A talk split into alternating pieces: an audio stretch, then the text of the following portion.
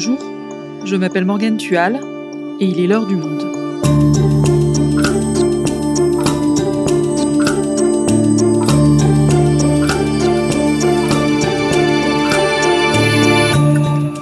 Aujourd'hui, après avoir hésité et repoussé l'échéance, le gouvernement français a décidé de mettre en place le pass sanitaire. Dans les semaines à venir, il nous permettra d'accéder à des événements culturels, sportifs ou encore à des foires d'exposition. Simon Offray, journaliste au Monde, nous explique son fonctionnement. Tout comprendre au pass sanitaire, un épisode produit par Jeanne Boézek, réalisation Amandine Robillard.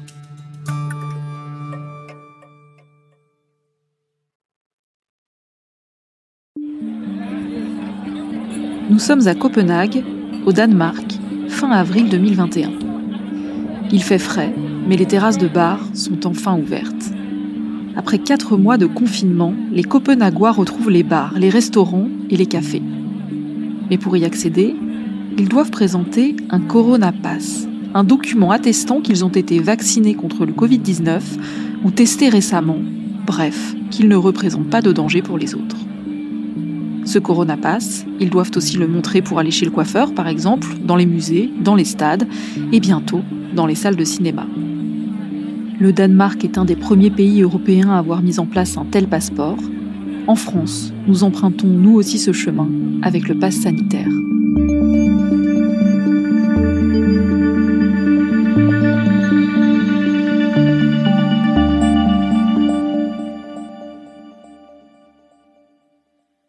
Simon, est-ce que tu peux déjà nous expliquer en quoi consiste le pass sanitaire? Alors le pass sanitaire, c'est un document qui est mis en place par les autorités pour vérifier le statut d'immunité d'une personne, c'est-à-dire pour savoir si elle présente un fort risque ou non de transmettre le Covid-19 euh, à d'autres personnes. Donc le gouvernement français, comme d'autres gouvernements, il a pensé à trois dispositifs pour vérifier euh, ce risque de contagiosité. Le premier, c'est la vaccination, et c'est pour ça qu'on parlait d'un passeport vaccinal, c'est-à-dire qu'on considère que si on est vacciné contre le Covid-19, on a moins de risque de transmettre la maladie. Le deuxième, c'est si on a fait un test récemment, et ça c'est quelque chose qu'on connaît depuis un an, qu'il soit PCR ou antigénique. On sait que dans les 72, peut-être un peu plus euh, d'heures après avoir reçu un test, on a peu de chances de transmettre euh, le virus. Et le troisième dispositif, c'est le, rétablissement du Covid. Si on a été malade du Covid pendant plusieurs semaines, voire plusieurs mois, euh, on est susceptible d'assez peu le transmettre. Et donc le pass sanitaire, qu'on a aussi appelé passeport vaccinal ou passeport sanitaire, c'est un moyen de rassembler ces trois dispositifs-là et de montrer à des autorités ou à, à d'autres personnes qu'on a peu de risque de transmettre le Covid-19. Et alors aujourd'hui, à quoi il sert concrètement ce pass sanitaire pour les Français? Alors en France, il sert pas encore à grand chose. Il est en, cours d'expérimentation et c'est uniquement sur certains vols en direction de l'aéroport d'Ajaccio. Donc pour les, touristes français qui veulent aller passer un peu de temps en Corse, c'est possible que les douaniers ou les policiers chargés du contrôle à l'aéroport vous demandent est-ce que vous avez un certificat euh, sanitaire. Mais la réponse peut être non. Ça veut dire qu'aujourd'hui c'est encore facultatif et que les voyageurs peuvent présenter le papier qu'ils ont reçu de leur laboratoire ou de leur médecin lorsqu'ils se sont fait vacciner et ça continuera à fonctionner. Ça c'est pour les voyages. Mais Emmanuel Macron a décidé que ce passe sanitaire serait utilisé pour bien d'autres choses dans les semaines à venir, par exemple pour accéder à de grands événements culturels ou sportifs, se rendre dans des foires, des salons. Est-ce qu'il pourrait aussi être demandé pour des activités plus banales, comme au Danemark, pour aller chez le coiffeur ou dans un bar par exemple? Ce que le gouvernement a écarté pour l'instant, c'est euh, la possibilité de l'imposer pour les bars ou pour les restaurants. C'est scènes du quotidien où on est quand même en contact avec d'autres personnes, euh, mais le gouvernement l'a pour l'instant exclu, même si rien n'est figé dans le marbre pour l'instant et que ça pourrait euh, être débattu dans les prochains mois. Et concrètement, ce pass sanitaire, à quoi ça ressemble? Comment ça marche? Pour l'instant, ça ressemble à ce qu'on appelle un data matrix, c'est-à-dire l'équivalent d'un QR code, un code barre. Voilà. Visuellement, c'est à ça que ça ressemble, le passeport sanitaire. Derrière ça, il y a tout un système euh, qui permet une, une, seule chose, et c'est le, le, le, principal euh, élément de ce passeport sanitaire, c'est la certification par l'État. Le passeport sanitaire, c'est quoi? C'est une certification par l'État que euh, le vaccin a bien été euh, injecté à quelqu'un, que le test PCR a montré tel résultat, qu'il soit positif ou négatif, ou que telle personne est bien rétablie du Covid-19. C'est le seul élément, c'est ça, c'est la certification par l'État. Parce qu'aujourd'hui, on a déjà euh, des papiers qui sont donnés par les laboratoires, par les médecins, mais tout ce que ça apporte le passeport, c'est la certification par l'État. Alors, euh, ce data matrix, donc ce, cet équivalent d'un QR code, il peut être sur papier ou dans l'application euh, Tous Anti-Covid ou dans un document PDF numérisé, voilà, peu importe. Peu importe la manière dont on le présente, l'important c'est d'avoir le data matrix euh, à la main, qu'on puisse le présenter à un policier, un douanier euh, ou un gendarme en cas de, en cas de contrôle. Alors prenons un exemple. On est au mois d'août, je suis française, je veux aller en Espagne en avion, et disons que l'Espagne réclame un pass sanitaire valide. Comment ça se passe concrètement? Je dois faire quoi? Concrètement, euh, comme aujourd'hui. C'est-à-dire que depuis déjà plusieurs mois, on, se rend dans un laboratoire euh, ou chez son médecin ou à l'hôpital pour faire un test euh, ou se faire vacciner, vu qu'il y a beaucoup de personnes qui sont aujourd'hui éligibles à la vaccination. Euh, suite à notre vaccination, à notre test, on nous délivre un certificat. Euh, c'est déjà le cas aujourd'hui avec un certain nombre d'informations sur un bout de papier. La seule différence, c'est qu'il y aura un QR code sur ce certificat, un data matrix, hein, si on veut rester précis sur, les termes. Soit on nous le donne sous forme papier directement à l'endroit où on se fait vacciner ou tester, soit on va recevoir par la suite un SMS qui va nous donner des identifiants pour accéder à une plateforme qui est mise en place par le gouvernement sur lequel on va retrouver ce même euh, data matrix, ce même QR code qu'on pourra scanner avec nos téléphones portables et tout ça entrera dans l'application euh, Tous Anti-Covid. Ça c'est la première partie, ça change pas grand-chose de, de notre côté entre guillemets. Euh, une fois qu'on a ce data matrix entre les mains, eh ben on va à l'aéroport euh, pour partir en Espagne euh, euh, au début de l'été et le policier, le douanier ou la, personne chargée des, des, contrôles de billets de la compagnie aérienne va tout simplement scanner, vérifier l'authenticité du passeport sanitaire et euh, ça nous permettra ensuite euh, de passer la frontière. Et l'agent qui scanne le data matrix, qui vérifie le passe sanitaire, il a accès à quelles informations précisément? Alors pour l'instant, c'est pas encore très clair euh, parce qu'il y a une grosse différence entre les informations que vous donnez lorsque vous allez passer un test et un vaccin et les informations que va pouvoir vérifier la personne qui est chargée du, contrôle du passeport sanitaire. Quand vous allez faire votre vaccin ou euh, passer un test PCR, vous donnez notamment votre numéro de sécurité sociale, numéro de téléphone, adresse mail. Il y a aussi euh, toutes les informations qui sont liées au, à la procédure que vous menez, c'est-à-dire euh, quel type de test, quelle marque, quel médecin vous a vous a vous l'a prescrit ou vous l'a vous l'a fait passer. Et c'est pareil pour le vaccin, quel type de vaccin, dans quel bras ça a été injecté. Enfin, il y, a quand même pas mal de détails dans les deux fichiers euh, euh, qui, qui, qui, stockent toutes ces, toutes ces informations-là.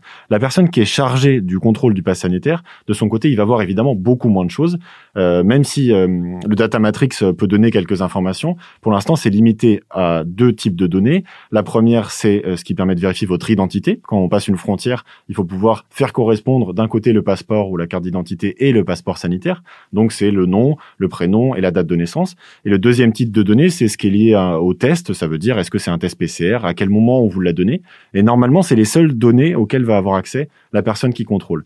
Mais il y a encore débat parce que euh, rien que ces petites données-là, elles peuvent aussi euh, représenter une rupture du secret médical. Savoir que quelqu'un a déjà été vacciné, c'est une rupture du secret médical. Euh, savoir que quelqu'un a été malade, si c'est un test positif par exemple, voilà, ou négatif, on donne le statut épidémique de quelqu'un. Et ça, ça peut constituer aussi un début de, de rupture du secret médical. Donc il y, a des, débats en cours pour savoir si on ne devrait pas plutôt imposer un simple système de rouge ou vert, c'est-à-dire vous pouvez passer ou vous ne pouvez pas passer, euh, ce qui est euh, une manière d'agréger les données et de les rendre complètement anonymes pour la personne qui vérifie, sans porter atteinte à l'efficacité du passeport sanitaire.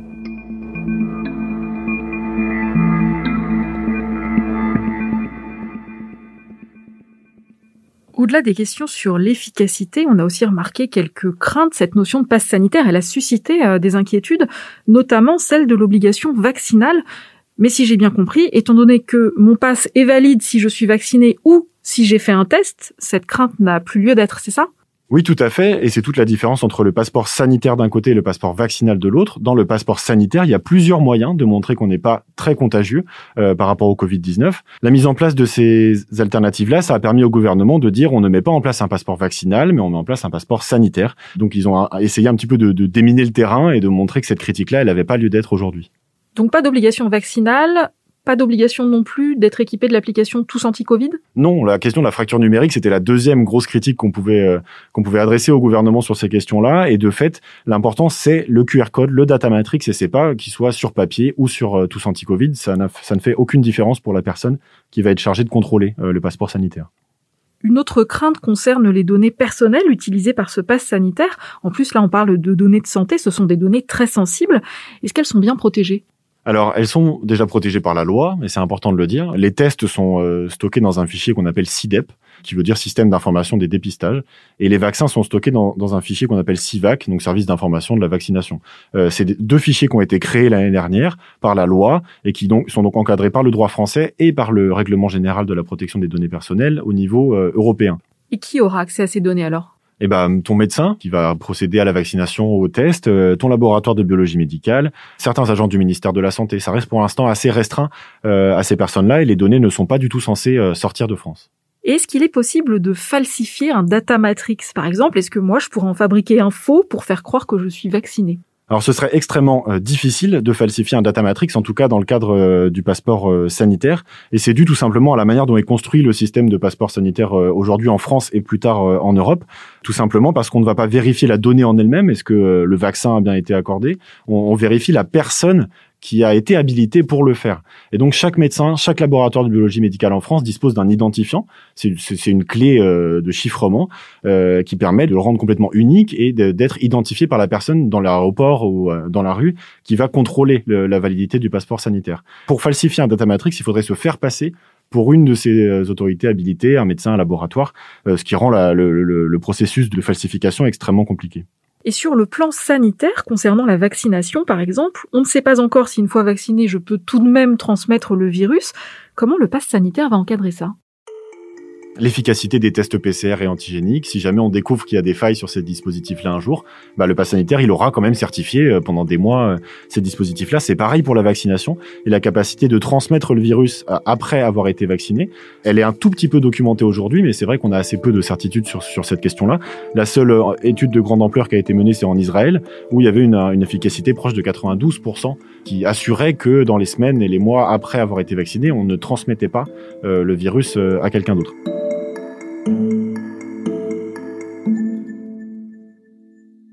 En France, quand est-ce qu'on a commencé à s'intéresser à ce pass sanitaire? Alors il y a des représentants français dans des discussions qui sont des discussions d'abord européennes euh, dès la fin du mois d'octobre début novembre 2020 euh, où il y a un, groupe de travail qui se met en place entre tous les ministères de la santé euh, des 27 États membres pour mettre en place ce passeport sanitaire. Alors à l'époque on parle d'abord d'un passeport qui est vaccinal mais qui va s'étendre peu à peu à d'autres manières de vérifier l'immunité des personnes.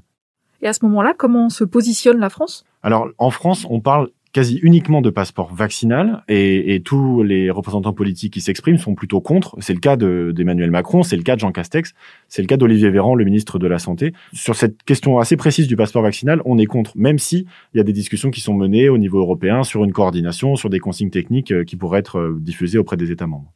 Et ça, combien de temps ça dure? Alors, c'est là où il y a une petite ambiguïté. Effectivement, au mois de décembre 2020, euh, il y a un projet de loi qui est déposé par le gouvernement euh, à l'Assemblée nationale euh, qui porte sur les régimes pérennes de gestion des urgences sanitaires. Alors, on se pose la question de si jamais il y a d'autres épidémies qui reviennent dans le futur ou d'autres risques sanitaires importants, comment on peut réagir et comment on peut mettre en place un état d'urgence plus précis que ce que propose la loi française aujourd'hui. Et dans ce texte, il y a une possibilité de subordonner les déplacements des personnes, leur accès aux moyens de transport à certains lieux, à la présentation euh, d'un test de dépistage négatif ou au suivi d'un traitement ou à l'administration d'un vaccin. Et en fait, on revient à ce, qu'on, ce dont on discute aujourd'hui sur la mise en place d'un passeport sanitaire. Mais ce projet de loi, euh, il a été euh, retiré au bout de 24 heures parce que les critiques ont été extrêmement fortes dans le pays de la part de l'opposition, mais aussi de, de citoyens français. Et ça pêchait sur sur plusieurs éléments. Le premier, c'est que la campagne vaccinale de vaccination était euh, vraiment à son tout début. Et ça, on peut pas commencer à parler d'imposer un vaccin sur l'accès à certains lieux quand il y a vraiment euh, moins de 5% de, de, la population française qui a reçu une première dose. C'est très compliqué à mettre en place. Euh, et donc, du coup, le, le gouvernement a, a temporisé depuis sur ces questions-là pour revenir peu à peu sur la question de, de, de ce passeport sanitaire. et pourquoi il y a eu cette, cette temporisation un peu de, de la parole du gouvernement? C'est parce que c'est une mesure qui ne fonctionne que si euh, la population est euh, dans sa majorité d'accord avec la mesure. Donc cette question de l'acceptabilité sociale, elle est extrêmement importante dans le cadre du passeport sanitaire.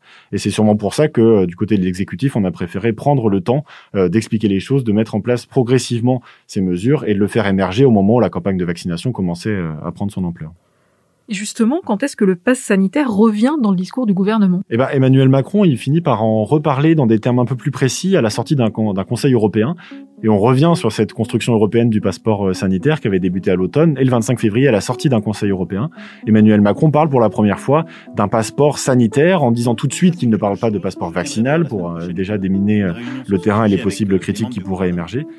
Nous devons préparer, organiser la réouverture des, des structures quand ce sera possible contexte ne permet pas aujourd'hui, mais les musées, les salles de spectacle, les restaurants, les lieux de convivialité, les festivals évidemment.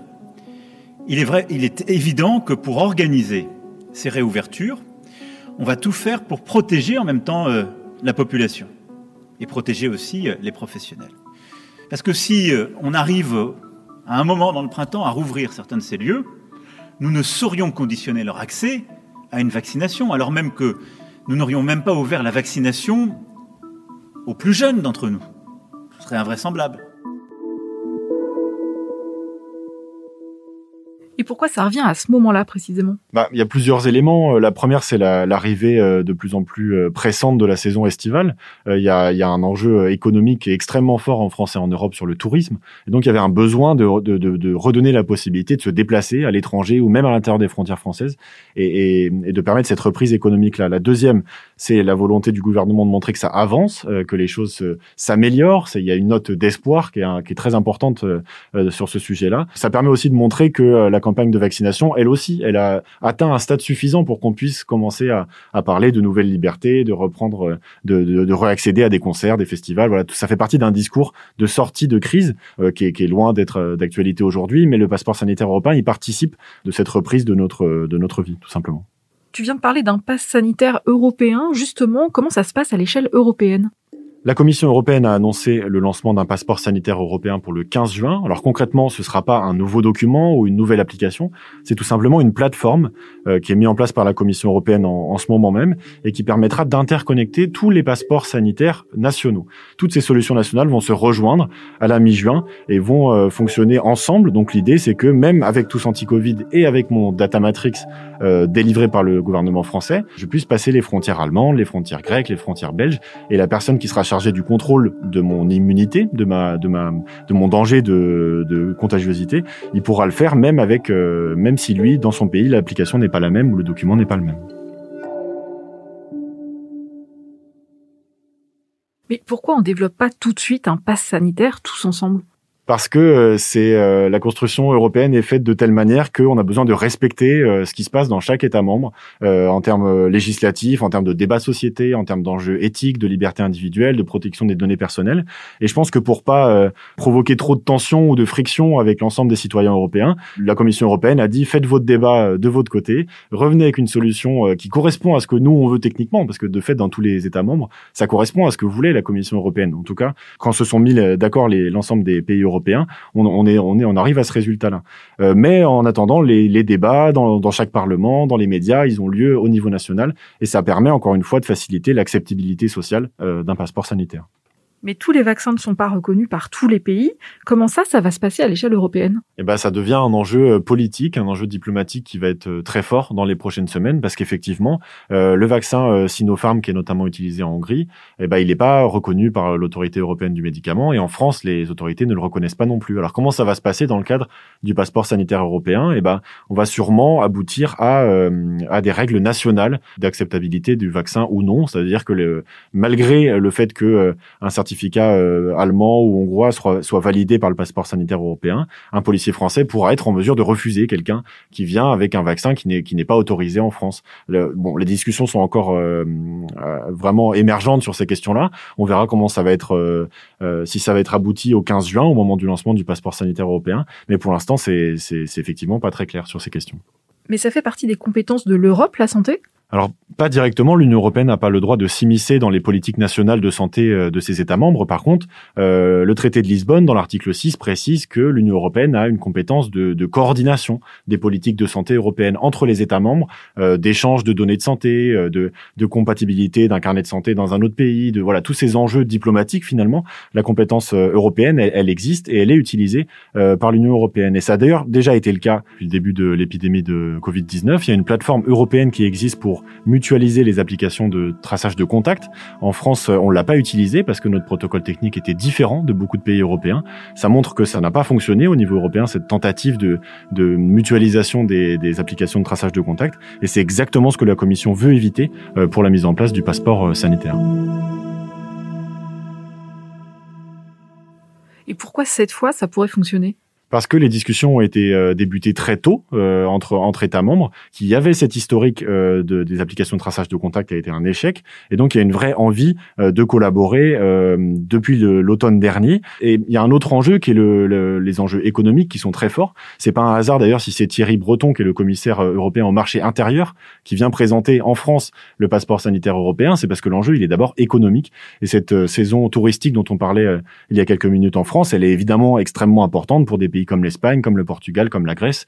Et cette perspective d'une saison touristique qui va reprendre, elle a euh, accéléré énormément les discussions autour euh, du pass sanitaire. Et au-delà de la, saison touristique qui arrive et des prochains mois, on voit bien que pour l'Union européenne, l'enjeu il est beaucoup plus large euh, que ces enjeux économiques. Euh, on a retrouvé des traces de premières discussions autour d'une carte de vaccination européenne dès le mois d'octobre 2019, donc avant euh, la pandémie de coronavirus. et ça montre bien que cet outil, on, on, va le retrouver dans les prochains mois, dans les prochaines années, dans notre quotidien. Si on est résident allemand et qu'on veut venir en France pour prouver qu'on a été vacciné pour d'autres maladies que le Covid, on pourra continuer à utiliser ce dispositif-là et c'est quelque chose qu'on va garder dans notre quotidien euh, pendant encore très longtemps. Merci Simon. Merci Morgane.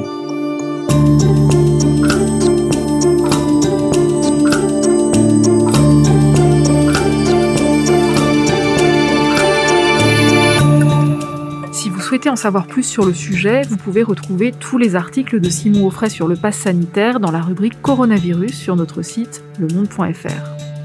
C'est la fin de l'heure du monde, le podcast quotidien d'actualité proposé par le journal Le Monde et Spotify. Pour ne rater aucun épisode, vous pouvez vous abonner gratuitement au podcast sur Spotify ou nous retrouver chaque jour sur le site et l'application lemonde.fr. Si vous avez des remarques, suggestions, critiques, n'hésitez pas à nous envoyer un email l'heure du monde L'heure du monde est publiée tous les matins du lundi au vendredi. On se retrouve donc très vite. À bientôt.